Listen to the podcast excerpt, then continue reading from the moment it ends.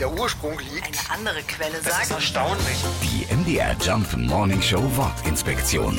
Margarine. Die Alternative zur Butter ist im Frankreich des 19. Jahrhunderts erfunden worden. Die Initiative ging von Napoleon III. aus, der ein haltbares Ersatzprodukt für Butter suchte, das zur Verpflegung seiner Truppen gedacht war. 1869 war ein Chemiker erfolgreich und nannte das Streichfett zunächst Beurre économique, französisch für preiswerte Butter. Erst später setzte sich das Wort Margarine durch. Das ist eine Ableitung vom griechischen Wort Margaron und das bedeutet Perle. So nannten Chemiker eine schimmernde Fettsäure, die auch bei der Herstellung der ersten Streichfette benutzt wurde. Und deswegen nannte man dann gleich das ganze Produkt so. Margarine. Die MDR Jump Wortinspektion. Jeden Morgen in der MDR Job Morning Show mit Sarah von Neuburg und Lars Christian Kade. Und jederzeit in der ARD Audiothek.